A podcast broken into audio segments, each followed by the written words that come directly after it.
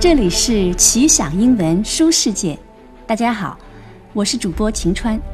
本期 Lindsay 要介绍她喜欢的书《B.F.G》。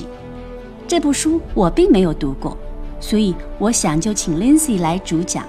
她说这本小说是她童年的一部分。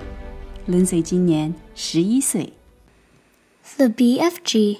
is a children's novel by Roald Dahl.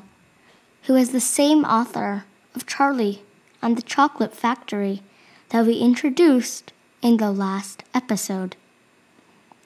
The BFG focuses on a small orphan girl called Sophie and a giant who she calls the Big Friendly Giant, or BFG for short. The BFG brings Sophie to the giant land where the other giants are twice the size of him and bloodthirsty. They devise a plan to bring down the other giants once and for all.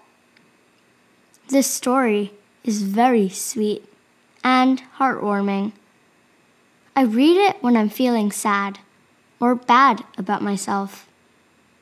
Not only is there humor, but the friendship Sophie and the BFG develop is extremely heartfelt and deep.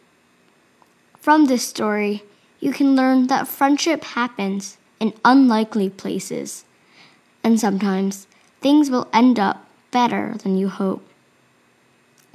In the book, Sophie is an orphan who lives in an orphanage. The matron is mean and abusive, locking them in cellars sometimes. But at the end of the story, Sophie is living a life happier than any could dream of. She lives in a beautiful little cottage right next to the Queen's castle. It's a very imaginative tale, and it is a story that is a part of my childhood. 友谊与关爱发生于不同类的小女孩与巨人之间。 温暖、善良，充满想象，充满希望和美好，这正是所有儿童故事的精髓所在。